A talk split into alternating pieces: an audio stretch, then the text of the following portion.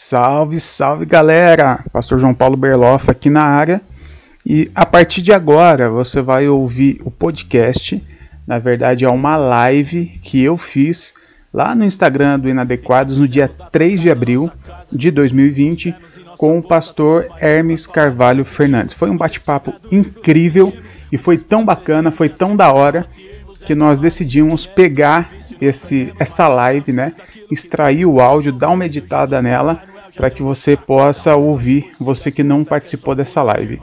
Como foi uma live, o formato é um pouco diferente, não estranhe, tá bom?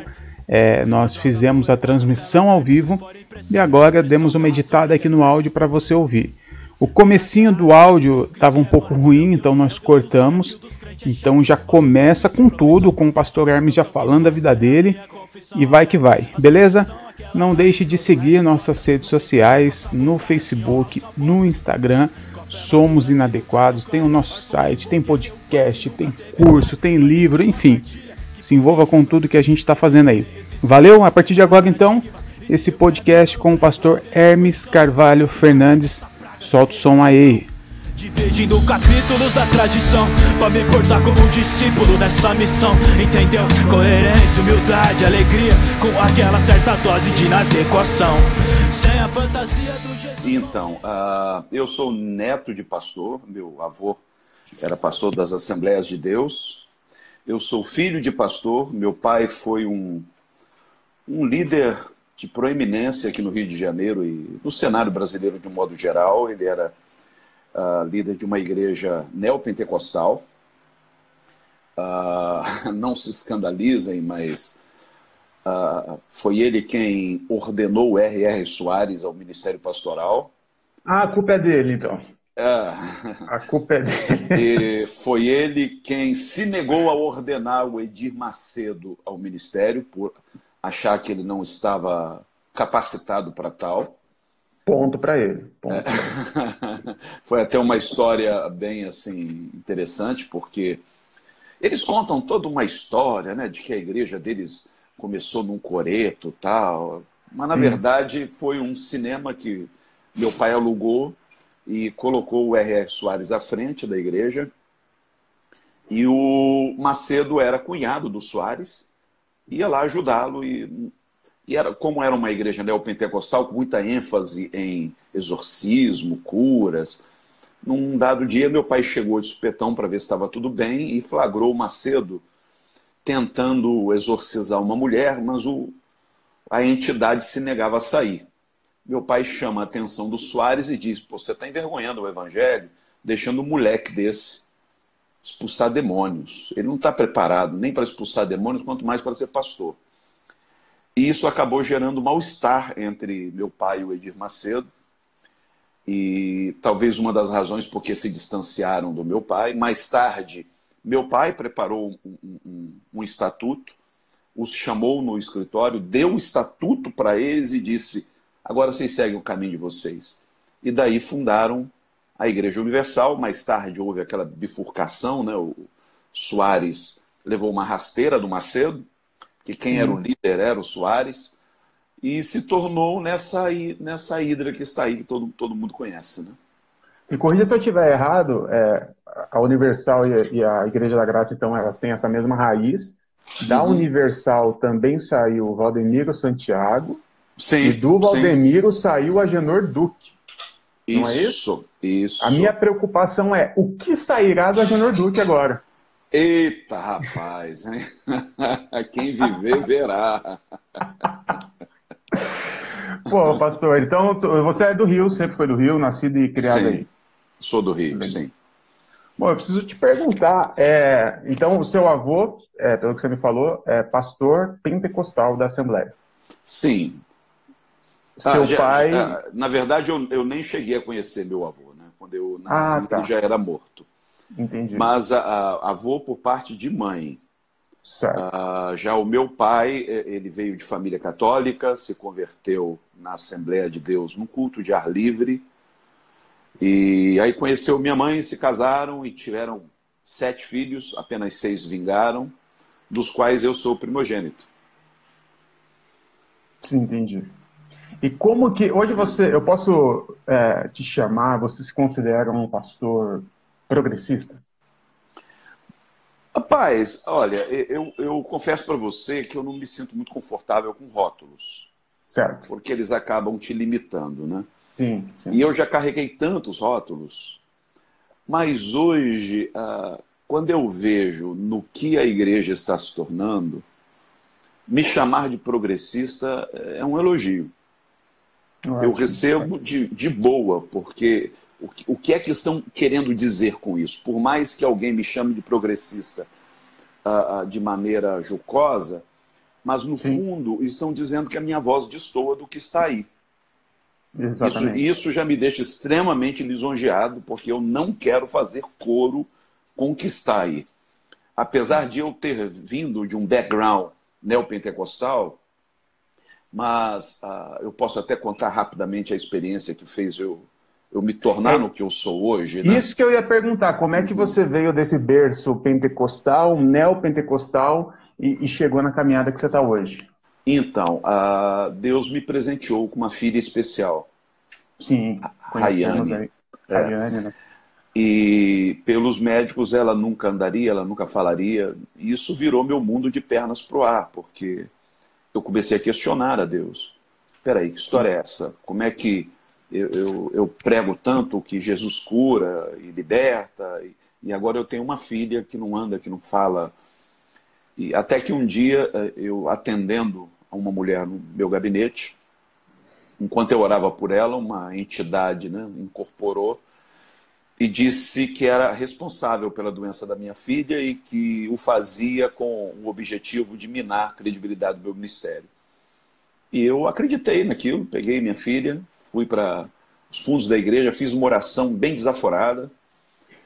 Eu, na época eu lia muito Kenneth Hagin, T.L. Hum. Osborne, hum. essa coisa hum. toda. E, e, comecei, e disse, Senhor, a partir de hoje, nunca mais eu, eu te peço pela cura da minha filha. Para mim, assunto encerrado. A partir de hoje eu vou confessar e agradecer. Era o, o que eu havia aprendido.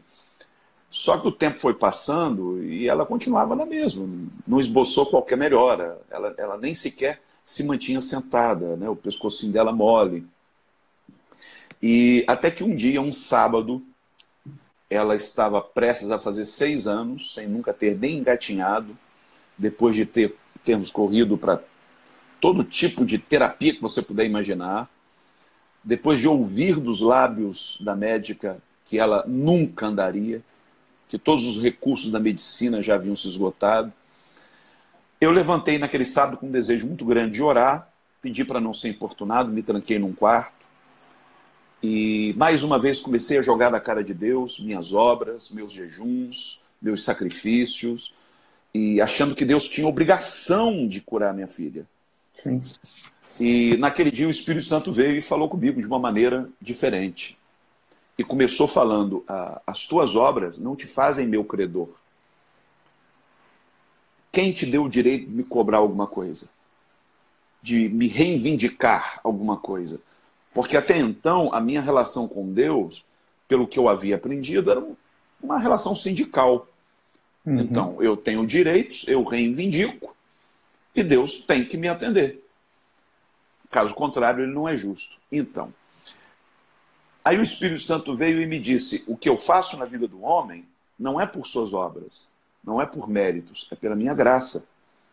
Esse conceito de graça não estava bem claro na minha mente. Pelo contrário, eu, eu até rechaçava como sendo uma coisa demoníaca. Aí o Espírito me fez ir à Bíblia. Comecei a ler Romanos, Gálatas, Efésios. Cara, foi como se vendas caíssem dos meus olhos.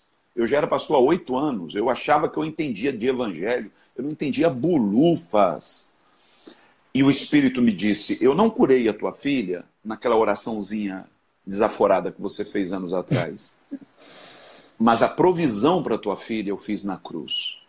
E não foi por Amém. seus méritos, não foi pelo sobrenome que você carrega, foi por minha graça.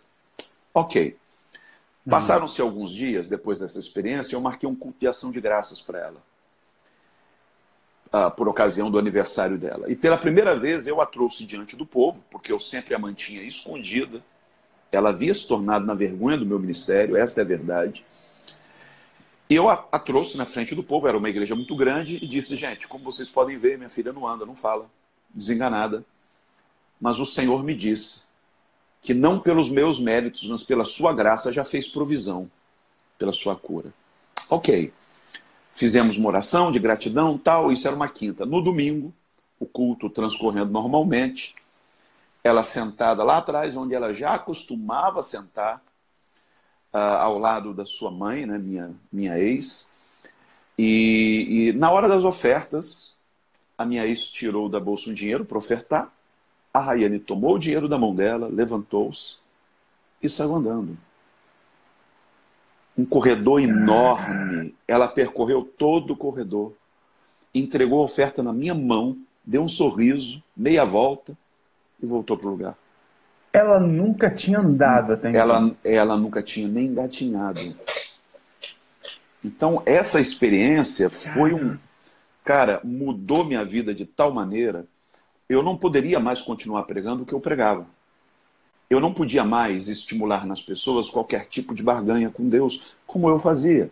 E fazia assim, na, sabe, de boa, com a melhor das intenções, porque eu realmente acreditava que se a pessoa somasse um certo número de créditos, ela chegava no caixa celestial e descontava. Então, se ela quisesse qualquer coisa, bastava ela jejuar, fazer um sacrifício, uma oferta, e Deus se via na obrigação de atendê-la. Eu vim desse mundo. Mas essa experiência rompeu com isso. Nascia ali um novo Hermes. Só claro. que esse novo Hermes precisava rever muita coisa. Sim. E, e, na verdade, ó, isso tem quanto tempo? Isso foi em 96. Isso tem 24 anos. Eu ainda estou em, em, fase de acabamento. Então, ah, exato. Eu não sou mesmo Hermes de um ano atrás. Sim, sim. Nem de seis meses atrás, nem de uma semana atrás. Porque eu me vejo na obrigação de não permitir que as coisas se cristalizem. Eu estou sempre revisitando, ponto a ponto. E aquilo que não se ajustar ao feeling que o Espírito Santo tem produzido no meu coração, pode ser um dogma de dois mil anos, está descartado. Boa. E com isso eu acabo comprando muita briga, eu tenho muitos desafetos, mas também tenho feito muitos amigos. Porra. Sem Agora, durante, durante, durante, essa minha trajetória, eu saí né, do, do, do neopentecostalismo, passei pelo mundo reformado. Hum. Aprendi... Você também ficou, desculpa, mas você também, quando você ficou no mundo reformado, você também ficou babaca, igual todo mundo? Igual eu ah, fui? Fiquei, fiquei, fiquei, fiquei. fiquei babaca, me distanciei do meu pai, sabe? É, fiquei Parece super... que agora você ficou Agora eu sei toda a teologia, cinco pontos, uhum. aquela coisa. Exatamente. Exatamente. Exatamente, exatamente. Ah, aí ah, me aproximei do anglicanismo, uhum. fui morar fora, morei fora duas vezes. Na primeira vez que morei fora, um grupo de, de bispos egressos da igreja anglicana me propuseram começar uma diocese anglicana de língua portuguesa naquela região da Flórida conhecida como The Bible Belt, que é o cinturão bíblico, é, é, é a região mais uh, fundamentalista norte-americana. Eu aceitei o desafio. Eles então me sagraram bispo com sucessão apostólica. Uhum. A sucessão apostólica, você sabe, é um documento que Geralmente quem tem são os bispos católicos, sacerdotes católicos, uh, anglicanos e luteranos. E eu tenho esse documento, está escondido em algum lugar, que eu nunca fiz uh, questão de mostrar e de, de, ostentar coisíssima nenhuma.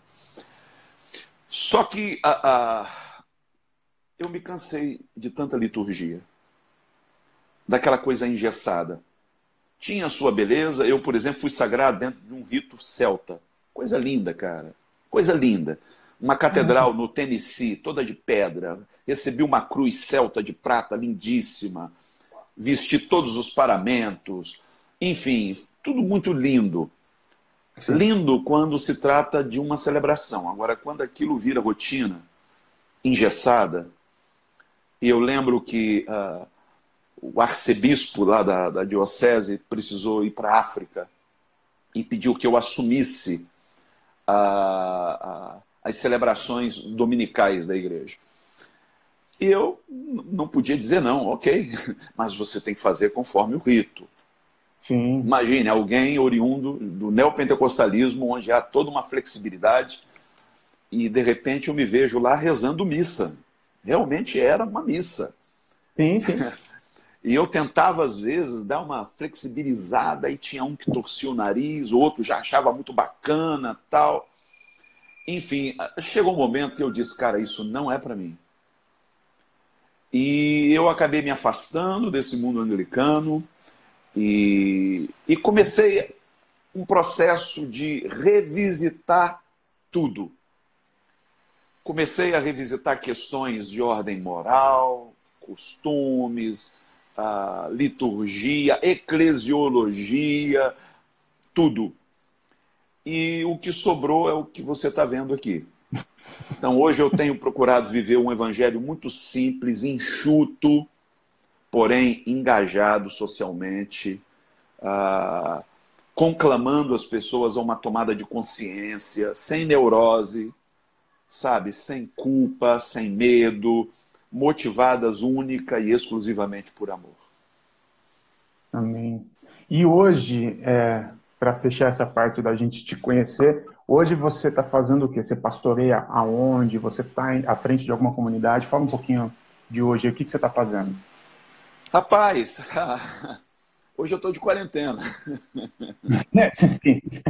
Que bom. Que bom. Mas uh, uh, vai fazer três anos que eu pedi licença do, do, do pastorado.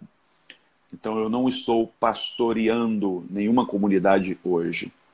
Mas eu sigo como sendo o bispo daquela denominação que eu fundei ao lado do meu pai e que se tornou uma denominação uh, diferente daquela que surgiu em 91.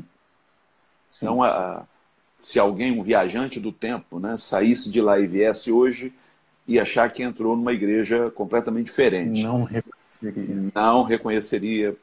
Ainda que haja um ou outro que ainda traga um rançozinho, mas é quase imperceptível. E eu hoje celebro culto de Santa Ceia duas vezes ao mês e celebro uma reunião de pastores semanal. Toda segunda-feira à tarde eu reúno os pastores da Reina e à noite um, um culto, uma celebração aberta para todos, mas sem o compromisso de pastorear. Sim. E por quê? Porque eu quero estar solto, eu quero servir ao corpo. Eu tenho recebido muitos convites para pregar fora. Ah, de três anos para cá, eu devo ter percorrido pelo menos uns 15 países, principalmente na Europa. Ah, eu tenho me dedicado muito a escrever. Uhum e lancei o último livro meu, que é o Apocalipse, que é o livro que eu estou trabalhando hoje. Né? Uh, recentemente eu estive em Fortaleza, estive em São Luís, estive em Belém do Pará, São Paulo, Brasília, Caldas Novas. E, e é isso que me alegra. É, é, é poder rodar o mundo propagando aquilo que, que Deus tem me dado. Amém. Falando aí de, de, Bom, eu vou falar com o pessoal aqui rapidinho. Gente, é o seguinte, vamos aproveitar a presença ilustre aqui do nosso querido Hermes. Você que está participando com a gente vai ter a oportunidade de enviar sua pergunta, sua dúvida, seu comentário, tá bom? Não é muito fácil para mim aqui pegar todos os comentários, a estrutura da live dificulta, mas eu vou tentar. Então, se você tem uma pergunta aí que você quer fazer para o pastor, aproveita. Eu só vou pedir para você, manda ela em caixa alta, tá? fonte é, caixa alta, manda ela, eu tento pegar aqui e passar para ele para a gente trocar essa ideia aqui. Nossa, deixa, pode... deixa eu só aproveitar e mandar um abraço para a Nai, que é uma missionária que está nos assistindo em Moçambique. Eu fiquei muito emocionado com a história dela essa semana, postei nas minhas redes e ela me mandou ali um, um oi, um beijão para você, minha irmã. E para a Ângela, a Ângela é um, uma pessoa assim muito especial, nunca estivemos juntos pessoalmente, mas é como se já estivéssemos. Né? Sabe quando Deus coloca corações batendo no mesmo compasso? Assim é a Ângela e, e tantos outros que nos acompanham pela internet. O meu carinho para vocês.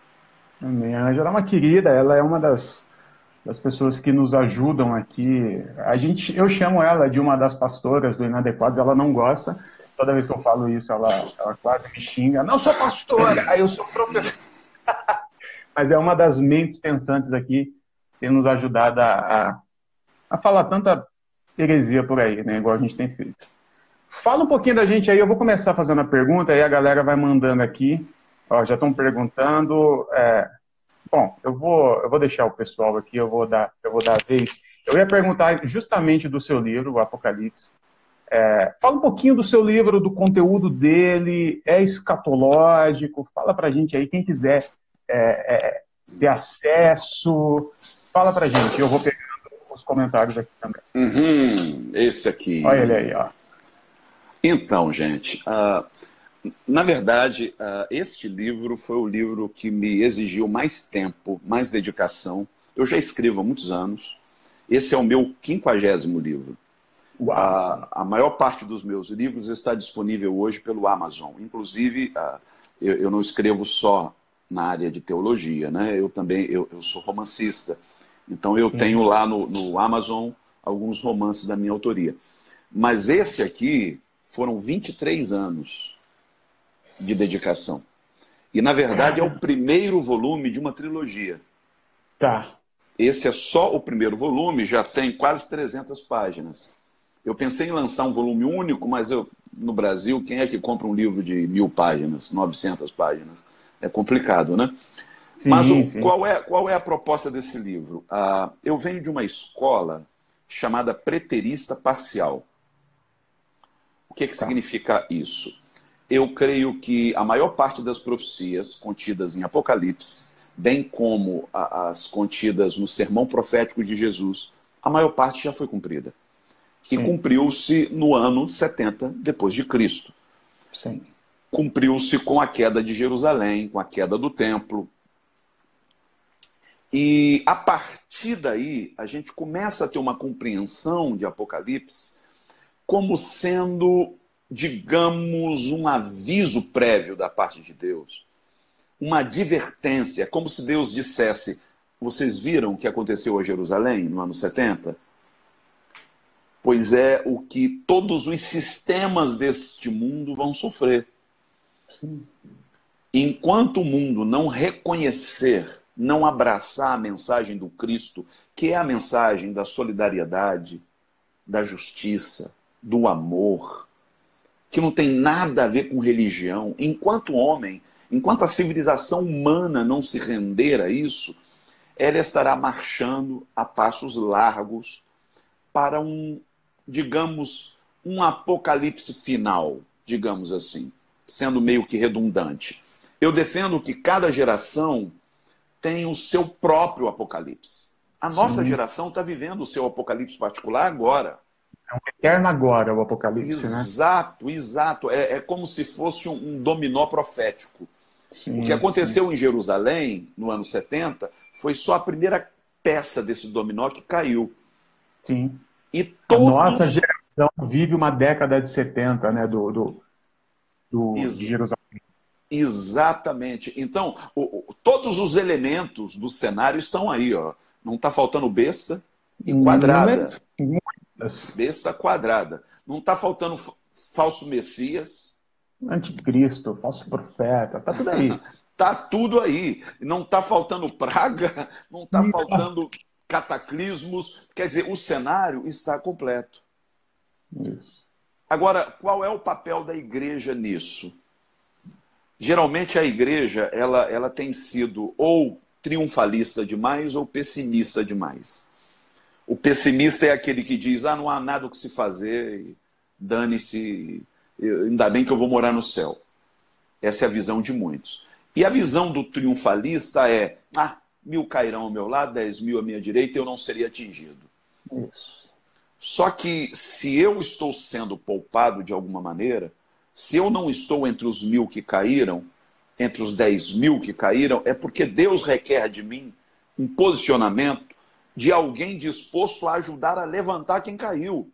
É uma responsabilidade, né? Exato. Eu só fui poupado para que eu pudesse levantar os que não foram poupados. Amém. Então a igreja ela tem uma responsabilidade social e civilizatória. A igreja não está no mundo apenas para assistir de camarote os juízos de Deus sobre a terra. A igreja está no mundo para ser protagonista num processo de restauração. Então, basicamente, é disso que eu falo no Apocalipse. Por que Apocalipse? Né? Lix em inglês, você sabe, é vazamento. Isso aqui é uma, um trocadilho com Wikileaks e outros ah, leaks verdade, mais. Verdade. Né?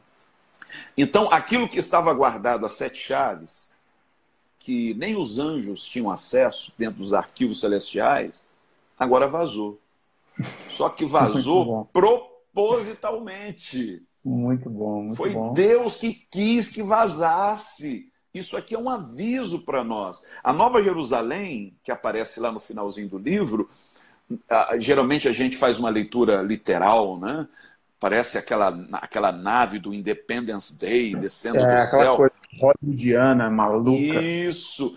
A Nova Jerusalém é tão somente um, um protótipo da civilização do reino. Uma sociedade do reino de Deus, né? E que não é uma sociedade religiosa, porque se fosse. De forma alguma. Teria uma franquia da Universal lá, e não tem, não tem um templo lá. É horrível, seria chato. Já pensou? Meu Deus do céu. E, e, tem, e tem gente que acha que vai passar a eternidade no mantra Santo, ah, Santo, Santo. E já estão treinando nas igrejas hoje. Ah, é o worship tá, o worship tá aí já fazendo essa, essa pré.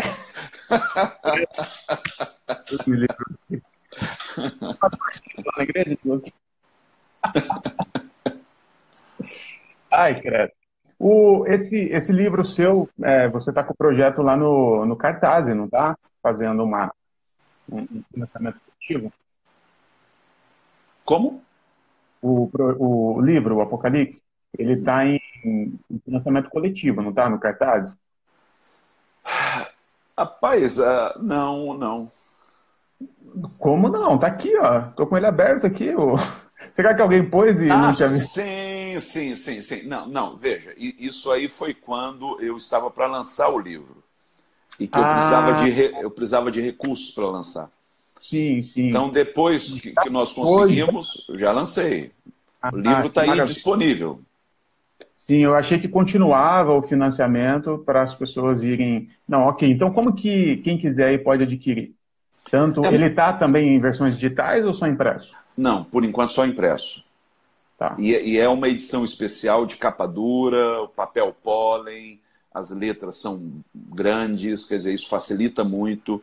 E está custando hoje, pela internet, R$ 59,90 por causa do custo com o correio. E a gente manda para qualquer lugar do Brasil. Sim. E é muito fácil. Basta a pessoa fazer uma transferência para a conta, me enviar o comprovante juntamente com o endereço. Isso pode ser colocado em box ou por uh, uh, DM, ou enfim, pelo Twitter, e-mail. E, e eu vou remeter para casa, para o endereço que a pessoa me houver fornecido. Maravilha. Então você que tem milhares de dúvidas sobre o Apocalipse, são dúvidas sinceras, porque a gente cresceu, a nossa geração cresceu assistindo Deixados para Trás. Vai vendo. Uhum. Então o Apocalipse é uma loucura. Eu costumo é... dizer que esse Deixados para Trás merecia outro título. Qual? Pa passados para Trás. É verdade. Porque é uma escatologia. Essa escato... Olha, essa escatologia norte-americana enlatada é um lixo. É um lixo, porque imobilizou a igreja. Sim. E produziu igreja... pessoas doentes, né? As pessoas Exatamente. ficaram doentes. Olha, a, a, a, a espiritualidade da minha geração deve a sua arquitetura a Frank Perret e a Tim LaHaye. Frank Perret foi o cara que lançou lá Este Mundo Tenebroso.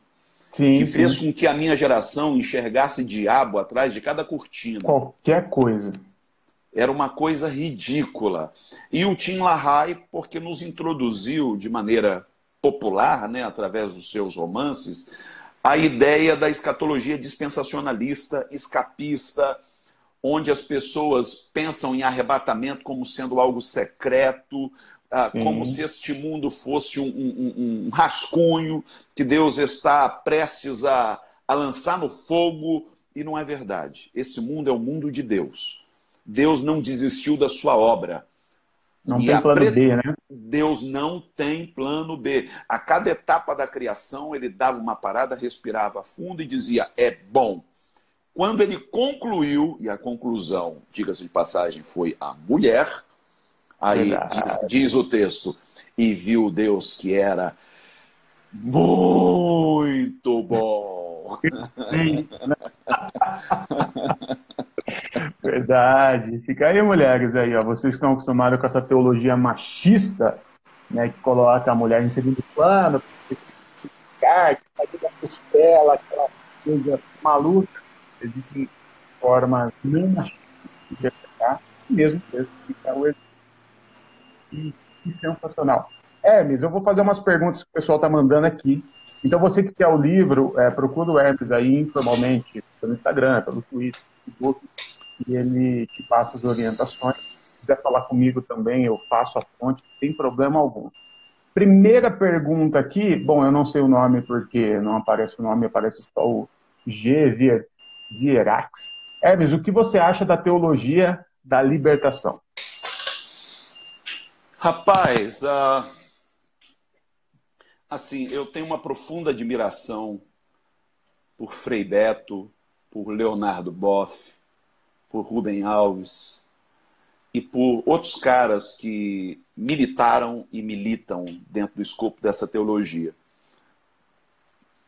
Eu acho que a teologia da libertação ela conseguiu nos fazer enxergar aquilo que dentro do reino de Deus é a mais absoluta prioridade: o pobre, o oprimido, o excluído, e eu vejo com muito carinho, ainda que eu tenha uma ou outra ressalva, uh, talvez falte na teologia da libertação o elemento místico, talvez por eles terem se enveredado tanto pelo campo social, eles acabaram deixando de lado um pouco a mística. E isso precisa ser reencontrado dentro da teologia da libertação. O mesmo eu diria da missão integral, né? que para alguns é uma versão evangélica, protestante, da teologia da libertação. Mas o fato é que, quando surgiu a teologia da libertação, ela, ela produziu um barulho tão grande, mas tão grande, que fez com que surgisse, em resposta a ela, movimentos como o movimento carismático na Igreja Católica. Sim. Ah, aqui no Brasil, quando houve o golpe em 64, nós já, nós já havíamos recebido a visita do Billy Graham, né? que fez aqui uma das suas maiores cruzadas. Uhum. Isso foi em 60. A partir de 64, nós sofremos uma enxurrada de missionários norte-americanos. E, para não dizer todos, a, a maioria deles pentecostal. Sim. E alguns deles, para não dizer muitos deles, agentes da CIA. E vieram para o Brasil trazendo na mala não apenas o afã de, de, de, evangelizar e aquela coisa toda, toda mas também para desbancar a teologia da libertação. Sim. E conseguiram.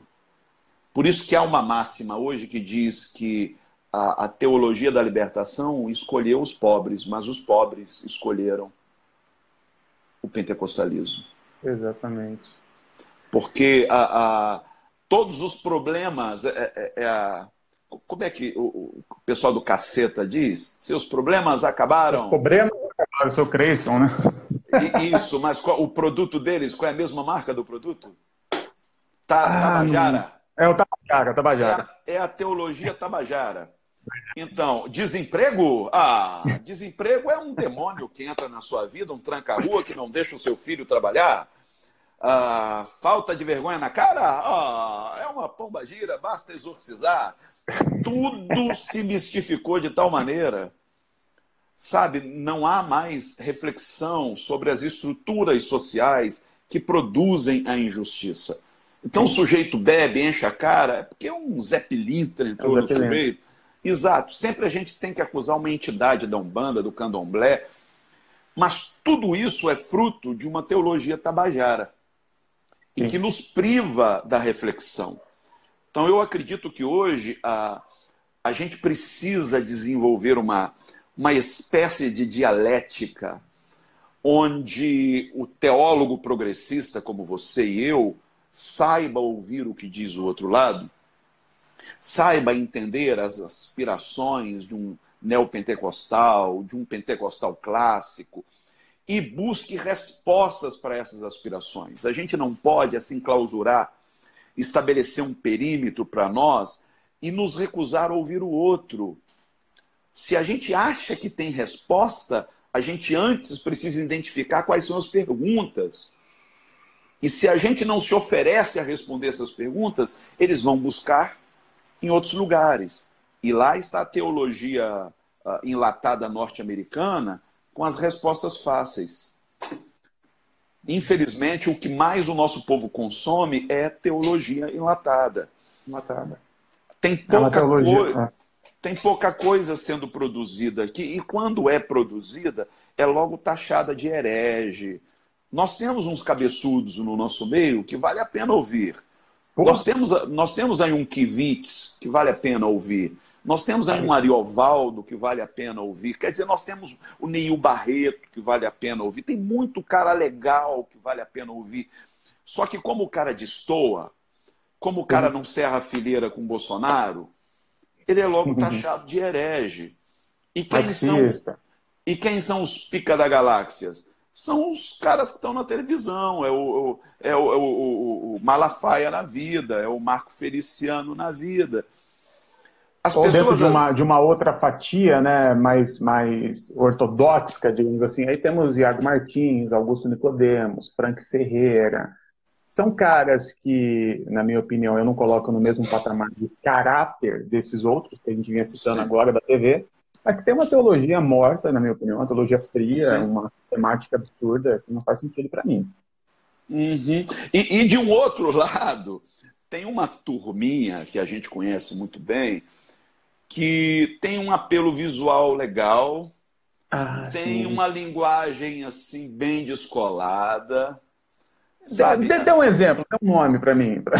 Ah, Pode... rapaz, é, é, que eu não sou muito ligado. Assim, hum. nomes eu realmente não sou muito ligado.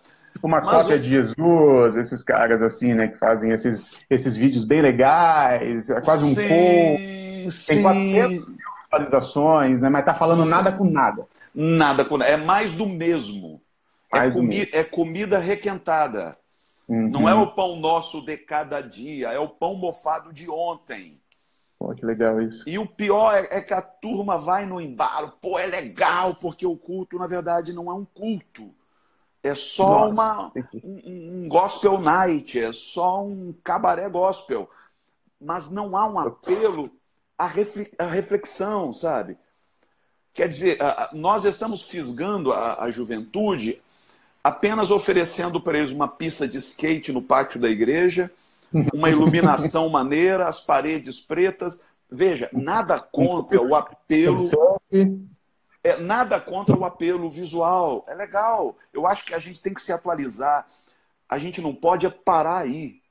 Porque você hum. para para ouvir o discurso, por mais que o cara tenha um, uma linguagem descolada e às vezes até com uso de, de, de palavras de baixo calão, né? só para dar uma modernizada. Mas o discurso é machista, misógino, é, é trans, é, é, homofóbico, LGBTfóbico. É a mesma porcaria, é o, é o velho fundamentalismo numa roupagem nova que é mais perigoso, porque aí atrai apenas jovens sem estrutura emocional, psicológica, sexual e destrói a vida. Eu, particularmente, tenho esse digamos, esse ministério de, de pastoreio online, semanalmente, muita gente eu troco ideia pelo WhatsApp, pelo Instagram, e os casos de, de pessoas mais destruídas que eu recebo, que foram destruídas pelo sistema, não são oriundas da, da, da Universal, não são oriundas da, da, do Agenor Duque, mas são oriundas dessas igrejas, e eu não tenho problema de falar nomes aqui, eu não tenho muita ética desse tipo, mas igrejas como Bola de Neve, igrejas como Onda Dura, que é exatamente esse papel, porque essas pessoas vêm de lá, elas entram com 17, 18 anos nessas igrejas, no seu período de construção, no seu período de, de encontrar um companheiro, uma companheira, recebe essa carga fundamentalista e, e neopentecostal também, que está tudo junto, e destrói a vida das pessoas. Para mim, essas igrejas são as mais perigosas de hoje. É só um, um desabafo. Eu estou aqui, ó, anotando tudo que o Hermes está falando, porque ele vai falando uns negócios que vai tipo. o pão de cada dia para fazer essa. Pô, que legal, gostei demais disso, essa analogia de não ser o mais do mesmo, de ser essa metamorfose ambulante, como diria a teologia do Raul. Gostei demais, demais. Posso Mano, ir para a próxima pergunta? Pode falar, sim. desculpa. É, só que me deu aqui uma, um insight. geralmente, quando você fala de espiritualidade líquida, né, você pensa só de maneira pejorativa. Eu, sinceramente, sim. eu não consigo enxergar a espiritualidade proposta por Jesus que não seja líquida, fluida. Por isso que Jesus diz: aquele que crê em mim, do seu interior fluirão rios de água viva. Sim. A gente, quando a gente dogmatiza, a gente cristaliza. A gente quer tornar aquilo algo palpável, sistematizável. E a espiritualidade de Jesus não dá para sistematizar. Ela é fluida. Sabe? Ela traz resposta para demandas do seu próprio tempo. 500 anos se passaram desde a reforma e hoje ainda tem pregadores se dando o trabalho de subir ao púlpito para denunciar as indulgências é. que já não são Deus. cobradas há 500 anos, caramba. E já assuntos que deveriam ser pauta hoje são tabu. Sim. Então, por exemplo, o sexo entre os jovens, né, o sexo pré-marital. Ninguém fala nisso. É pecado. Não pode, e, pronto. E tá, e tá rolando. Normal. Direto. Milhares direto, de anos. Mas a gente faz vista grossa. Entende? É, vamos, falar de, vamos falar de. Mas, é, Acabou. Vamos, falar, vamos falar de masturbação. Não, não há o que se falar. É pecado. É o jovem cinco por dia. E, e, o, e o bichinho tá lá, a mão do cara tá que é calo. Exatamente. Não tem um que se salva. hormônios à flor da pele. Claro. Sabe? E aí você vê aquela turminha coitada, esmagada pela culpa que a religião Sim. coloca sobre os ombros dela. Gente, o evangelho é libertador. O evangelho Sim. não alimenta neuroses, pelo contrário, estanca a neurose. Só que nós deixamos de pregar o evangelho para pregar dogma, costume, tradições, religiosidade. Bom, é, nossa, tem tanta coisa para falar aqui, mas deixa eu pegar mais perguntas, senão o pessoal vai ficar bravo. É, perguntaram aqui, eu perdi quem foi, se você já pediu perdão para o Marco Feliciano pela surra que você deu nele quando ele demonizou a África. a surra de Bíblia que você deu nele. Meu irmão, é, rapaz. Aqui, eu vou confessar para você uma coisa. Eu acho que é a primeira vez que eu digo isso assim em público, hein? Sim. Mas Exclusivo. naquele é, Exclusivo, hein? É, porque naquele dia eu fui convidado para a banca de entrevistas dele, um programa de televisão. E, e assim que ele chegou, eu vi que os pastores eram todos muito colegas dele e tal, e aquela rasgação de seda. Chegou uma cantada hoje. Eu acabei de receber uma cantada antes de vir para cá. Aí todo mundo ficou, né? Ué, quem? Ele, Jean Willis. Quando ele disse isso, eu engoli a seco e disse: esse cara é um pilantra. É um pilantra. Eu tenho certeza que isso nunca aconteceu. E ainda que houvesse acontecido, o que dá a ele o direito de fazer isso? Aí eu fiquei meio retraído, esperando a hora. Falei, não, eu vou fazer uma pergunta a ele para expor a sua insensatez. Deixei os meus colegas rasgarem cedo à vontade, que eram tudo amigos, e quando chegou a minha vez, eu lancei aquela pergunta acerca da, da maldição que ele alega que Deus tenha a, a, derramado sobre os africanos. Sim. Poderia ter rendido mais, que é um assunto assim, é um assunto bem complexo e, e eu acho que ele se sentiu meio que encurralado. Talvez, quem sabe, eu não posso perder a esperança, aquilo tenha feito refletir um pouco mais e nunca mais ele tenha retomado aquela, aquela linha de argumentação. Talvez, não sei. Eu não acompanho Tomara. ele. Eu também não, mas eu acho que essa besteira pra ele nunca mais dizer, Para não dizer que eu não acompanho ele, ontem à noite eu postei uma resposta no Insta dele. Na convocação que ele faz ao povo brasileiro, em nome do presidente, para um jejum pela nação nesse domingo. Uhum. E ali eu mandei uma respostinha, tanto para ele quanto para o Malafaia. Que bom. que bom. Vamos lá, continuando aqui as perguntas agora do Will. É, Hermes, você faria, celebraria um casamento homoafetivo?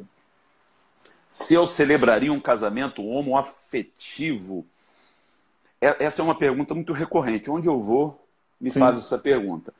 Ah, geralmente, ah, quem fez ali fez muito bem a pergunta, mas geralmente as pessoas dizem: você faz casamento gay? Eu digo, não. Eu não faço casamento nem gay nem hétero. Quem faz casamento não sou eu. Uhum. Casamento é, é, é, de foro íntimo, acontece entre dois corações que se amam. Agora uhum. a pessoa perguntou se eu celebro é, na verdade, eu, eu, eu melhorei. A, ele, a pergunta foi assim: você faz casamento? Não, não, casamento eu, eu não faço. Ninguém faz casamento, né? Não existe padre, pastor ou bispo que faça casamento. Né? Outros já me perguntaram: você aceita o casamento gay? Não, quem tem que aceitar é a é. pessoa que recebe a proposta. É lógico, que recebe, é lógico, eu aceitei da minha esposa. eu sou hétero, não tem como aceitar o casamento gay, né? Eu vou estar Pronto. violando a minha natureza. Agora, se eu celebro casamento homoafetivo, sim. Eu sei o custo que isso poderia representar no meu ministério, mas em nome da coerência, em nome daquilo em que eu creio, eu faria de boa. Eu, eu fui chamado para fazer a consagração de duas crianças adotadas por um casal homoafetivo. E, e eles tão discretos disseram, pastor, eu, eu, a gente prefere que o senhor faça no pátio do nosso, do, do, nosso condomínio, porque a gente não quer te expor, a gente sabe que as pessoas julgam, então para evitar uma exposição desnecessária, faz lá. Eu, eu insisti, não, faz na igreja. Não, pastor, a gente prefere que o senhor faça lá. Aí eu fiz lá no, no, no pátio do edifício deles, registrei, postei, deu um auê danado, porque as pessoas, infelizmente, uhum. ainda são muito preconceituosas. Mas o que eu vi ali, o que eu observei na dinâmica entre eles e os filhos, não poderia ser definido com outra palavra que não fosse amor. amor. Muito amor. Amor, carinho e respeito. Amém. Tá aí, ah, gente. É, ah, me perguntaram na PUC, né, quando eu estive com o Caião recentemente, depois me perguntaram, a mesma pergunta, me perguntaram por que, que o senhor faria. E eu respondi da seguinte maneira. Aliás, minto, a pergunta foi se eu ordenaria um homossexual ao ministério. Sim, sim. São sempre as duas perguntas que fazem é, são, o pastor, são, né? São sempre as duas se perguntas. Casa e se ordena ao ministério. E eu, e eu respondi da seguinte maneira: Bem, eu não ordeno ninguém. Eu reconheço um dom dado pelo Espírito Santo. Isso. Então, no caso ali de, de, de Cornélio, por exemplo, né? Pedro chega na casa de Cornélio cheio de toque, não querendo se aproximar muito e tal, porque o judeu não podia estar ali, quanto mais tocar num gentil. Pedro começou a pregar, pregar, pregar, até uma hora que o Espírito Santo perdeu a paciência. Falou, pô, esse cara não vai calar a boca. Foi lá e pá, batizou Cornélio e a família com o Espírito Santo. Até aquele dia, Pedro achava que dominava a tecnologia do batismo com o Espírito Santo. Tinha que passar pela imposição de mãos. Ali o Espírito Santo deu uma rasteira nele, na presunção dele, disse: Eu não preciso da tua mão para nada. Acabou. Aí Pedro foi e batizou a família. Quando ele chegou em Jerusalém, os bonitões lá vieram cercá-lo, dar uma saia justa, perguntando: Que história é essa, Pedro? Você não só entrou na casa de gentios, mas você os batizou? Aí Pedro disse: Como é que eu poderia rejeitar o batismo para quem Deus não rejeitou o seu espírito? Então, partindo do mesmo raciocínio, se Deus dá a um homossexual um dom ministerial, cabe a mim só reconhecer, cara. Pronto. O dom não vem pelas minhas mãos. O dom vem pelo Espírito e eu reconheço esse dom.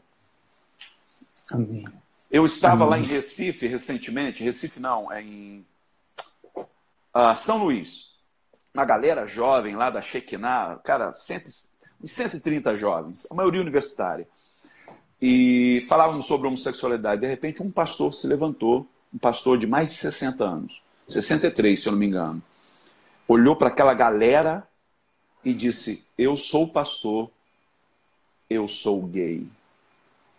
Cara, eu achei aquilo de uma coragem, de uma coragem e eu imagino quantos pastores gays hoje vivem numa depressão profunda, vivem um casamento de fachada. É gente usada por Deus para cuidar de vidas, mas que não pode viver a sua autenticidade com medo de ser julgada. Não é à toa que o índice de suicídio entre pastores é assustador.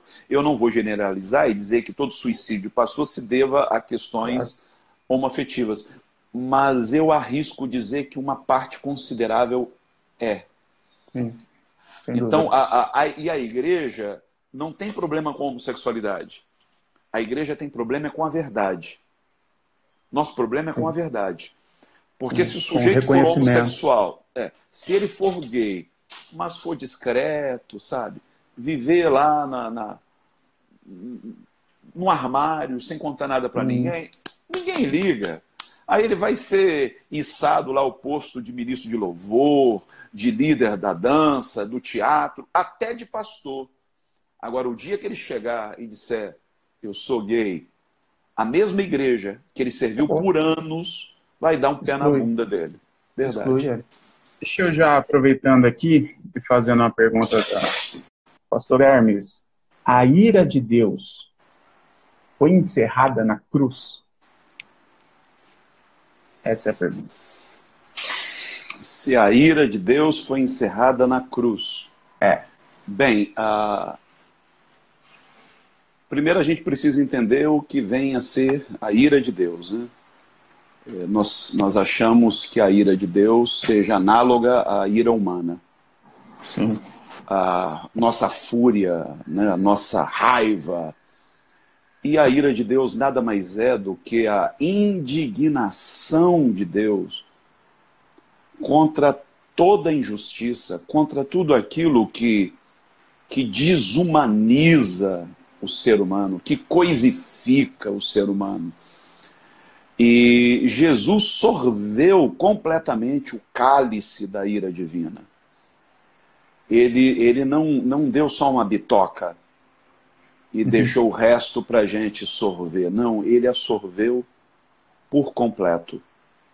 Então eu creio piamente que a, a, a ira de Deus foi espiada. Porque senão não, não faria sentido doutrinas como a, a da propiciação e da expiação. Na verdade, a, a culpa do homem foi espiada e a ira de Deus foi propiciada. Então não resta nada não há o que ser feito, a não ser desfrutar da misericórdia, da graça de Deus. Amém. E falando ainda sobre ira, é, principalmente dentro dessa teologia pentecostal e até a neopentecostal, a ira é realmente essa raiva de Deus. É um ódio de Deus por uma parcela da população, né, do, dos seus próprios filhos, que não vivem uma, uma uma conduta moral que esse suposto Deus teria criado. Então você não percebe, a, você não entende ira de Deus como essa, essa raiva, essa vontade de exterminar essa parcela da população. Hum, de maneira nenhuma. Cara, Deus é Deus é amor. Deus, é Deus, amor. Não, Deus não sabe fazer outra coisa que não seja amar. E até na ira tem mais amor numa gotinha da ira divina do que em todos os oceanos dos sentimentos humanos. Então, mesmo quando Deus se ira, ele não deixa de amar. Quer dizer, o objeto da ira de Deus segue sendo o objeto do seu amor. Agora, depois de Cristo ter sorvido inteiramente o cálice da ira divina, eu diria que a ira divina hoje ela é dirigida não a, a seres humanos, mas ela é dirigida a estruturas que uhum. produzem, que perpetuam a iniquidade, a injustiça. Então, é contra essas estruturas que a ira de Deus se ergue, se levanta, mas não contra o ser humano em si. Amém. Tem uma pergunta aqui do Elton, acho que é Elton pelo, pelo ter escrito. Hermes, qual é a dificuldade das igrejas é, adotarem, é, olharem para essa questão da justiça social, principalmente igrejas, segundo ele, de tradição reformada. Qual a dificuldade? Rapaz, você sabe que o capitalismo, como nós conhecemos, é filho bastardo do protestantismo. A reforma, né? É, então, uh, é complicado, porque uh, a, a, teologia da prosperidade, uh, ela, ela tinha que surgir em algum momento. Ela é a filha caçula disso tudo. Porque é a junção do, do protestantismo. Na verdade, a, a teologia da prosperidade é, é fruto de um incesto. De um incesto. Do protestantismo como sendo o pai, deflorando o capitalismo. Porque o capitalismo é, é, filho do protestantismo. Sim. E nesse incesto, o fruto desse incesto é essa anomalia, é essa aberração chamada teologia da prosperidade. Que é uma teologia Verdade. centrada no, no bem-estar do indivíduo. Não se pensa em termos coletivos quando se fala de prosperidade, não, não está se referindo à prosperidade bíblica, que é a, o shalom, que é o bem-estar geral. Não, está se referindo a, a uma conquista financeira, material, a um êxito pessoal. Isso na cabecinha deles é que é prosperidade. E biblicamente falando, prosperidade é outra coisa. Você sabe como Deus afere o êxito, a prosperidade dos seus filhos? É pelo número de ação de graças que se chega ao trono a cada dia por aquelas pessoas. Quer dizer, se houver dez pessoas agradecendo a Deus pela minha vida, minha vida passou a representar alguma coisa. Isso é prosperidade para Deus. Você vai encontrar Paulo falando disso muitas maneiras, muitas vezes. Por exemplo, lá na sua carta aos Coríntios, na segunda carta, no capítulo 9, ele, ele está falando de ofertas, né? ele está falando de uma igreja que se, que se negou a participar, ou melhor, de uma igreja que ele pediu que não participasse porque estava numa situação pior do que os crentes em Jerusalém. E aquela igreja disse: Não, você não vai nos privar desse privilégio. Não, nós queremos participar. E diz o texto que na, na, na sua pobreza, na sua miséria, ela superabundou em generosidade. E ele vai dizer que isso faz com que o número de ação de graças aumente diante de Deus. Então, eu não quero ser apenas aquele que louva, eu quero ser aquele que é motivo de louvor. Eu quero ser bênção na vida do outro. Então, se Deus está me abençoando financeiramente, Ele não está pensando em mim. Ele está pensando em você. Eu sou um canal. A bênção passa por mim para te alcançar. E quando ela te alcança, isso resulta em ação de graças. Então eu sou um canal bem sucedido. Porque eu não retive. O que passou por mim não ficou em mim, chegou a outros. Você falou aí desse trabalho social que vocês estão fazendo. A gente aqui faz lá no lixão. Essa semana, no, no último sábado, 121 famílias receberam as cestas básicas. Se pelo menos uma daquelas famílias, na hora de consumir a sua cesta básica, se lembrar de nós e agradecer a Deus pela nossa vida, cara, isso vale mais do que roupinha de marca, isso vale mais do que carro do ano, isso vale mais do que tudo. Isso é juntar tesouros no céu. Não foi Jesus quem disse? Para que ajuntássemos tesouro no céu e não na terra, porque lá a ferrugem não come. O céu, o céu é o outro. Diferente do que dizia o Jean Paul Sartre, né? O inferno são os outros. Na verdade, os outros são o céu. E só há uma maneira de enviar uma remessa para o céu: é investindo na vida do outro, é sendo bênção na vida do outro e de maneira despretensiosa, sem esperar absolutamente nada em troca. Infelizmente, a gente faz da generosidade uma moeda. A gente faz é proselitismo. Então eu estou te ajudando no afã de te atrair para a minha igreja. Quer dizer, se você não se converter, eu não terei cumprido o, o meu propósito. É a minhoca no anzol, né? Exato. A gente se esquece que quando Jesus é, é, é, é, arregimentou os primeiros discípulos, que eram pescadores, eles usavam redes, não anzóis.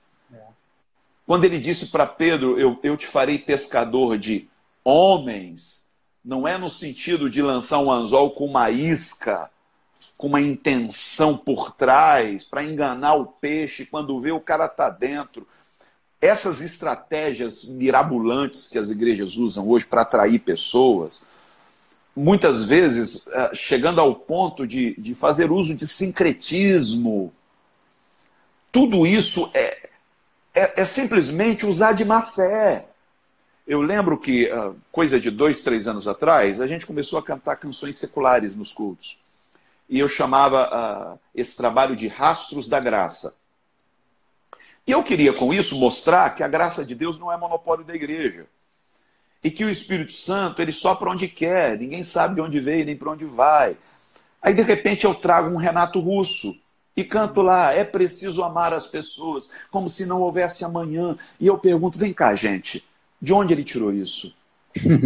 Quem o inspirou? Ah, mas ele era isso, era um drogado. Não interessa. E o dia em que nós dedicamos um culto a cantar canções do Raul Seixas? Uau! Como assim, pastor? O cara era um satanista. Meu irmão, a, a Bíblia diz que o diabo adora Deus. O diabo adora Deus. É muito melhor do que ficar cantando essas canções, esses mantra gospel aí, que não leva coisa nenhuma. E, e, Jesus já, ó, Jesus já tá de saco cheio de lindo, lindo, lindo. Ah, é. Vai chover, fala, vai chover, vai Pelo chover. amor de Deus, eu já sei que eu sou lindo. Para com isso. Vocês fazem mais do que isso. Mas Porra. se as mãos que eu levanto aos céus em louvor não forem as mesmas que eu estendo ao próximo em amor, minha adoração não vale de nada. Deus não está nem aí para essa rasgação de seda idiota que a gente faz nos nossos cultos. Então, quando eu comecei esse trabalho, muita gente me perguntou: vem cá, isso aí é uma estratégia evangelística? Ah. Eu odeio isso. Eu odeio isso. falei: Deus. não, estratégia. não tem nada de estratégia não é para atrair os incautos. Aí quando eles estiverem aqui, aí eu vou dizer a verdade para eles. Aí eu entro para. com a palavra. Aí eu entro com a palavra. Para, gente. Para. É por isso que a gente perdeu a credibilidade. Ninguém acredita mais no mundo evangélico. Porque é sempre tem, sempre tem uma intenção. Sim, e, cara, sim. olha, eu já vi cada uma que se eu te contasse, você duvidaria. Eu não duvido Até... de mais nada do mundo evangélico. Então, então segura essa. Segura essa. Você vai me surpreender. Eu, eu entro uma vez numa igreja, na sede da Igreja Universal. Tava, se eu não me engano, estava chovendo muito. Eu, eu, acho que eu entrei para me proteger da chuva. E fiquei tá. lá atrás esperando acalmar. E estava super lotada. Isso já tem muitos anos. A sede deles ainda era na abolição aqui no Rio. E eu ouço lá o bispo dizer: gente, quantos aqui gostariam de prosperar? Todo mundo é Então, nós vamos consagrar a sua carteira e tudo que tem dentro dela a Deus. Levanta a sua carteira ao céu. Todo mundo levantou a carteirinha ao céu, recheada de dinheiro. Você levantou a sua? Visto ah, que você estava lá dentro? Olha, na época eu não tinha a cabeça que eu tenho hoje, mas também não era idiota. Deixa a minha carteirinha no lugar. Quando o cara acabou de orar, que todo mundo foi devolver a carteira ao bolso, ele disse: Epa, peraí, gente. Não, não. Eu tô achando que vocês não estão entendendo. Se alguém, se alguém sair daqui com dinheiro no bolso, é ladrão. Falou exatamente assim. Porque quando algo é consagrado a Deus, é de Já é. Deus. É. Foi uma armadilha mesmo, né? Perdeu, porque... só, faltou, só faltou falar como o malandro carioca. Perdeu malandro. Perdeu. Cara, e eu vi aquela multidão ir lá pra frente, abrir a carteira e fazer assim. Ó. Cara, eu corei. Eu falei, meu Deus, isso não é evangelho. Por que, que as pessoas hoje estão tão armadas? É, é muito difícil você falar de Jesus para alguém hoje. Porque é, é raro uma pessoa no Brasil que não seja desigrejada, que não tenha passagem por uma igreja evangélica. Então já está vacinada, já tem anticorpos, para você alcançá-la, você tem que encontrar uma fresta na armadura dela. E geralmente armaduras hermeticamente fechadas. Sim. Eu estou absolutamente convencido que só existe uma maneira de alcançar esses corações e é pelo amor. Não tem outra maneira. Pelo amor é e pelo relacionamento, pelo né? Exatamente. É menos discurso e mais abraço, carinho, amor, atenção. É disso que as pessoas estão precisando. As pessoas não querem mais saber de igreja. Ah, na minha época de faculdade, teve um, um, um momento vago, o professor faltou, não me lembro o quê, e um colega meu, gay, se aproximou de mim e começou a me fazer pergunta. Vem cá, você é pastor, né? Professor. Então, eu era cristão. Eu vim da Paraíba. E eu era presidente da mocidade, uma Assembleia de Deus. Nós tínhamos 200 jovens. Era uma mocidade linda. Até que um dia eu resolvi assumir a minha homossexualidade. E a igreja me botou para fora. Meus pais me puseram para fora. E eu, de tanta vergonha, larguei tudo, vim para o risco da psicologia. Falei, e aqui? Você não procurou nenhuma igreja? Eu tentei. Só que eu coloquei no meu coração que minha homossexualidade não seria mais segredo. Então eu já chego dizendo, gente, eu sou gay.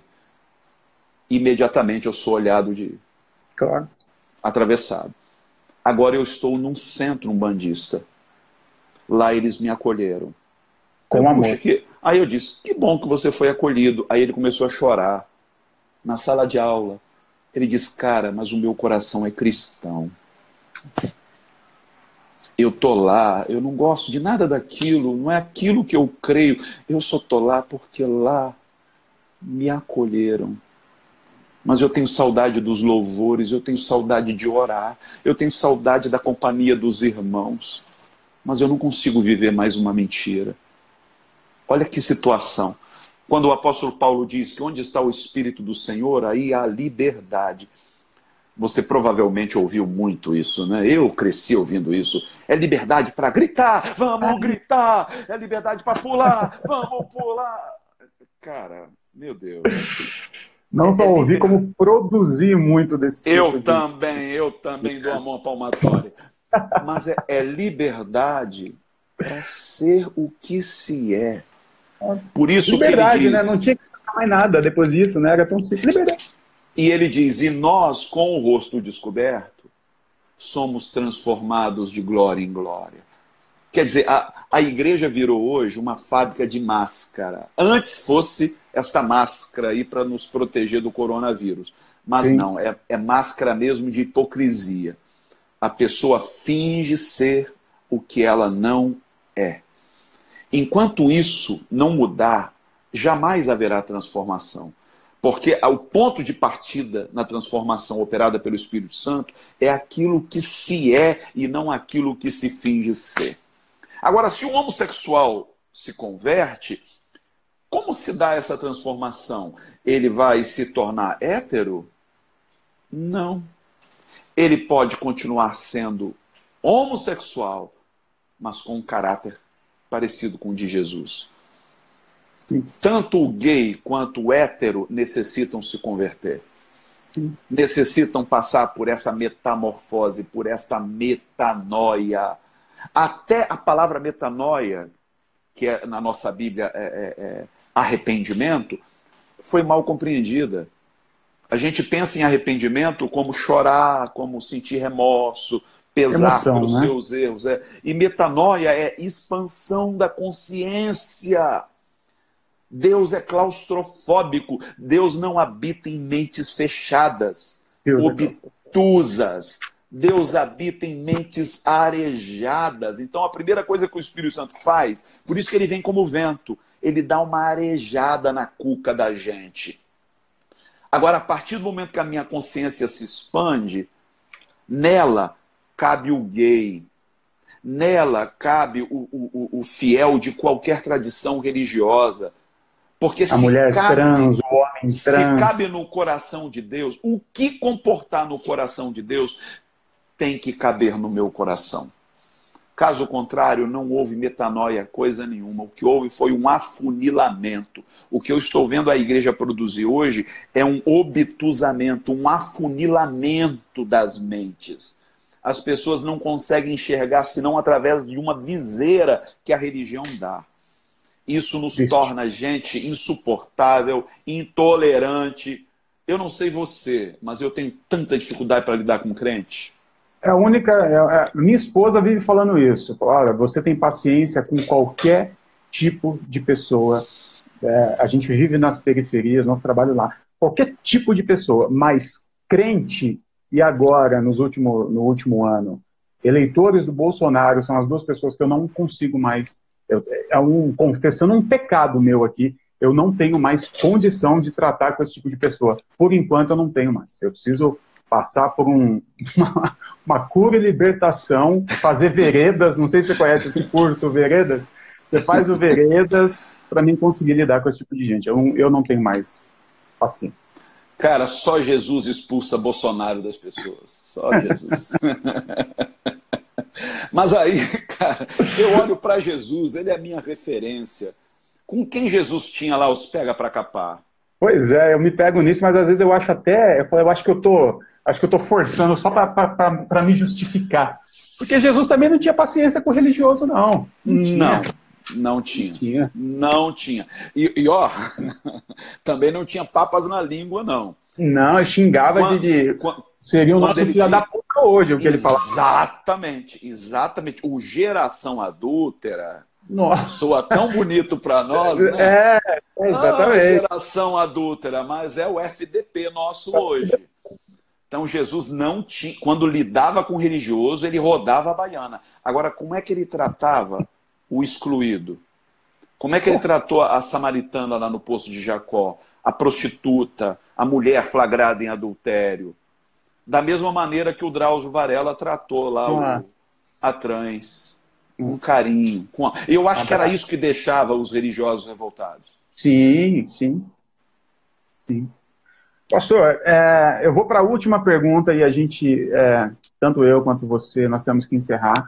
Tem é, é até uma pergunta ainda do, do, Nossa, eu perdi aqui. Eu estou fazendo, estou anotando um monte de coisa aqui ó, que você vai falando, eu estou no meu caderninho aqui. Mas perguntaram aqui, cadê, gente? Vocês são, ó, perguntou para vocês são então universalistas? Respondendo rapidamente da minha parte aqui, é, eu, eu, eu também não gosto de títulos, porque isso limita muito, então eu precisaria saber o que, que você pensa de universalismo. Mas, enfim, eu não acredito de forma alguma em condenação eterna da parte de Deus para um filho dele. Mas eu vou deixar o Hermes responder aqui. Pastor Hermes, você é universalista? Mais uma vez, eu não gosto de rótulos. Sim.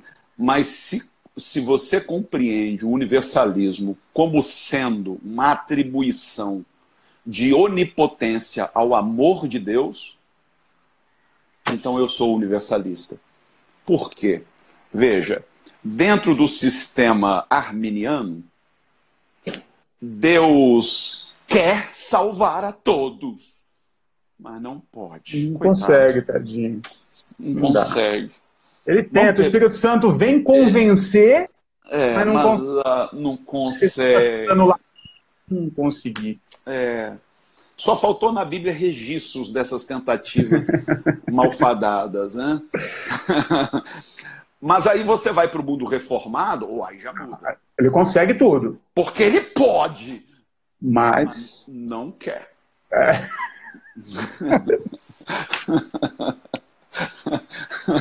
então, eu não me dou com nenhum, nenhuma dessas caricaturas de Deus. É. O ou Deus é um Deus encontro... fraco ou é um Deus é, é, bizarro, né? Bizarro. maldoso. Exato. O Deus que eu encontro em Jesus, tanto pode quanto quer. Ele pode e ele quer. Então, Logo. operando Deus, quem impedirá? Eu acredito, o apóstolo Paulo diz que ele é salvador de todos os homens, principalmente dos fiéis. Então, gente boa, os fiéis não são os únicos. Ele é salvador de todos os homens. Então, no final, no final, no final, no final, não vai sobrar ninguém, ninguém que não tenha sido alcançado por esta graça inefável. A única chama que arderá para sempre é a chama do amor. Eu não posso acreditar em um inferno que goze de uma prerrogativa exclusivamente divina. A única coisa que dura para sempre é o amor. A gente criou um Deus torturador. É um Deus torturador. É um Deus que preparou uma sala de tortura que vai torturar eternamente parte dos seus filhos. A gente, isso aí eu estou falando de crente que, que, que, que, ofende o Bolsonaro por ter apoiado, por ter falado do Ustra, mas a gente acaba acreditando nesse mesmo Deus. Que criou uhum. uma sala de tortura eterna. Que bagulho é esse, gente? Que Deus é esse? Se você acredita nesse Deus, eu sugiro a você não servi-lo, porque não, esse não é um Deus que deve ser servido por ninguém. Eu, eu acho, sinceramente, o ateísmo muito melhor. Mas muito melhor. Eu Ou preferiria até o satanismo. ser ateu. Se você acredita nesse Deus, você não vai conseguir ser ateu, seja satanista, então. Fala assim, não, eu vou contra esse Deus, porque isso é um Deus bizarro, um Deus bizonho. Hum. Agora, olha o grau de, de, de perversidade né, da, da, nossa espiritualidade quando perde o foco da graça. Ah, geralmente se diz o seguinte: bem, eu vou estar lá no céu, né, gozando das, Quer dizer, não, não chega a ser o céu muçulmano, né? Mas. Tirando. Brincadeirinha, viu, Ângela? Tô brincando. Mas eu vou estar lá nas ruas de ouro, nesse céu que o pessoal pinta, né? Horrível. Sabendo que alguém a quem eu muito amei vai estar naquele exato momento sendo torturado. Sim. E não vai ser por um segundo, vai ser por trilhões de anos, vai ser eternamente. Ah! Mas aí Deus é bom, ele, ele vai me submeter a uma amnésia, eu nem Sim. vou lembrar daquela pessoa. Que alegria Puts, da minha parte. Que né? Parovski, meu amigo. Putz, que Parovski. Que espiritualidade mequetrefe é essa? Que desgraça é essa? Isso não vem de Jesus. Se eu estiver no céu e alguém que eu amo estiver no inferno, ah, eu sinto muito. Esse céu eu não quero. É impossível. Então eu prefiro crer de todo o meu coração numa reconciliação universal. E quem imagina que seja uma doutrina nova, não. saiba que lá atrás, quando a teologia se bifurcou, quando a igreja se bifurcou, né? igreja oriental e ocidental, a ocidental, graças a Agostinho, ficou com essa visão. Eu adoro Agostinho, mas ele não acertou em todas, não. É, e, a igreja, e a igreja oriental ficou com Orígenes, com outros, que sempre defenderam uma reconciliação universal. Claro. Eu até gostaria de dar aqui uma sugestão: procurem ler um pouco da teologia oriental. Procurem ler um pouco da teologia uh, de, de, caras como Tolstói. Tolstói era um universalista. Yeah, procura é, isso, procura ler um pouco os ortodoxos, Você vai ficar boquiaberto e sempre com base bíblica. Não é coisa da nossa cabeça, não. Se você quiser ler alguma coisa mais uh, contemporânea, apesar de eu não gostar de ficar sugerindo enlatados, mas de vez em quando surge lá no meio norte-americano alguém que pense fora da caixinha. Um deles é o Rob Bell. Sim. Leia Sim, Rob que, Bell. Que é como um dos maiores hereges da nossa uhum. época pela, pela teologia tradicional. Um é grande verdade. cara. Teve no é Brasil é ano, passado, ano passado, se não me engano, teve no Brasil. Enfim. Cara, é... nossa, eu, eu, eu sinto muito ter que encerrar a live. Já é meio dia e meio. É, sinto muito não poder passar aqui para você todas as perguntas que foram passadas. Gente, nos perdoe, mas não temos mais tempo. O Hermes tem compromissos. Eu, daqui uma hora, preciso estar lá na comunidade. Nós estamos lá é, é, acolhendo o pessoal. Então, eu só queria aqui agradecer. Pastor Hermes, foi um, foi um tempo, tempo precioso. É, eu vou, vou falar por mim mesmo. É, cada um tem a sua. Mas por mim foi uma hora e meia de, de aprendizado, de, de um bate-papo extraordinário. Eu anotei uma porrada de coisa que você falou aqui, tá tudo anotadinho. A mente vai borbulhando, eu já tô louco para escrever pregação aqui. Né? Não pode ouvir um negócio que você já quer escrever uma pregação. então, de verdade, de coração, é, é, obrigado por ter nos doado esse tempo. E eu queria que você é, deixasse suas considerações finais, pedir pessoal aí, fica à vontade. Bem, mano, a alegria foi foi minha. Eu fiquei muito feliz com o convite e eu espero que seja uma oportunidade de nós estreitarmos nossa amizade. Quero me colocar à sua disposição. A hora que quiser fazer outra, só me avisar que vai ser um prazerzão estar com você. Eu acompanho o seu trabalho, admiro o seu trabalho. Posso te confessar uma coisa? Assim que você surgiu no cenário, eu achei que era modinha. De... Tô sendo sincero. Por causa das tatuagens? Estou sendo sincero. E depois que eu comecei a ler suas Obrigado. coisas, quando eu comecei a ler suas coisas, eu disse, cara, o cara é bom, o cara tem conteúdo. E eu peço a Deus oh. que levante muitos como você, muitos.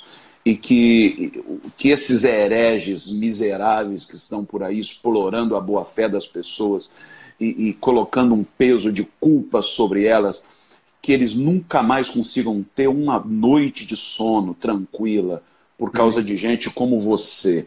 Como Elias, Elias foi chamado de o perturbador de Israel. Lá vem o perturbador. E que nós sejamos esses perturbadores que tirem o sono desses falsos profetas e que o povo de Deus acorde, largue de ser massa de manobra. E só para concluir, se você me der dois minutos. À vontade, ser? à vontade. Ah, o, o, o, Bolsonaro convocou um jejum. Na verdade, foi ele coisa nenhuma. Ele é só o fantoche na mão, na mão dos pastores, do Malafaia, do Feliciano, dessa turma nojenta que está aí. E convocou um jejum para domingo. Eu não vou fazer esse jejum por dois motivos. Lógico, eu, vou fazer, eu só não vou fazer churrasco porque eu estou de quarentena. eu não vou fazer o jejum, primeiro que o jejum em Israel era feito quando ocorria uma grande catástrofe em Israel. E por que, que eu vou fazer jejum por uma gripezinha? Pois por um é. resfriadinho. Não faz é sentido. palhaçada. E segundo, porque eu não acredito nesse tipo de jejum. O jejum que eu pratico está em Isaías 58, que diz que Nossa. é repartir o pão com aquele que nada tem. O que agrada a Deus é eu pegar o meu pratinho e esperar dar meio-dia para consumi-lo. Tem gente que faz até contagem regressiva, né? Sim. 10, 9, 8. Ou eu pegar aquele mesmo prato e repartir com aquele que não tem o que comer. Então, em vez de jejuar domingo, jejue todo dia. Reparta com aquele que nada tem. Porque este é o único jejum que toca o coração de Deus. Barriga vazia não representa nada para Deus. Não te faz mais espiritual. Isso é uma herança gnóstica, que coloca tudo que é material como sendo maligno e o que é espiritual como sendo benigno. Pois o diabo não tem corpo e é maligno. Jesus tem corpo e é bom. Então não tem nada a ver com materialidade, com porque se eu me privar de algo que me dá prazer, eu estou me santificando. Gente, que palhaçada. Deus. Para com isso. Ei, faça amor com quem você ama. Não se prive, não. Faça muito sexo. O sexo é coisa de Deus. Inclusive, não, não... inclusive sexo com bumbum, viu, gente? Fica à vontade. Ah, gente, a parte tem... que você usa para fazer O problema é seu. Tem, tem gente que pensa que se privando de sexo, fazendo jejum de sexo, está agradando a Deus. Eu conheci é. um pastor que o cara ia para o monte, passava 40 dias no monte. Ai. Aí eu perguntei nem. Nem Jesus passou 40 dias. Aí, aí, eu perguntei a ele, meu, meu camarada, e, e quando dá aquela vontade? Aí ele sacou da bolsa um vidrinho de óleo e disse: Eu bisunto meu negócio de óleo e digo: cai por terra em nome de Jesus. Ah, eu achei que ele ia usar o óleo como um óleo de massagem, pelo menos. Mas nem para isso, pastor. Você vê que loucura, cara. As pessoas estão vivendo uma. Cara, meu Deus do céu, deixa para lá, deixa para é lá. É, é, é, doideira total. Então, é, agora você me surpreendeu. Agora realmente essa eu nunca tinha ouvido. O cara é fica para ungir o uhum. órgão. Uhum. Aí dá, a, a vontade de perguntar é: vem cá, você deixou um vidrinho desse com a sua esposa? Aí ele vai falar, não deixei, pai. Pois, pois é. é. Pois, tá é, é, pois é, enquanto tu tá no monte pedindo a benção, o Ricardão está recebendo a benção lá embaixo. Lá na sua casa. Pastor, muito, muito obrigado, de verdade. Valeu, mano, valeu. É uma alegria ter você aqui e pelos comentários e por tudo que o pessoal está dizendo, e por conhecer grande parte das pessoas que estão aqui, eu posso dizer em nome de todos aqui, foi uma grande alegria partilhar esse momento com você e espero que tenhamos muitas outras, não somente na live, espero um dia poder te abraçar. Tem um comentário lá na, na, nas minhas redes sociais de alguém que falou assim: o meu sonho, eu vou te marcar, vou procurar e depois te marcar. O meu sonho é um dia poder abraçar o pastor Hermes e ficar um tempão abraçado com ele. E vai ser até ridículo, mas o dia que eu ver ele, eu vou fazer isso.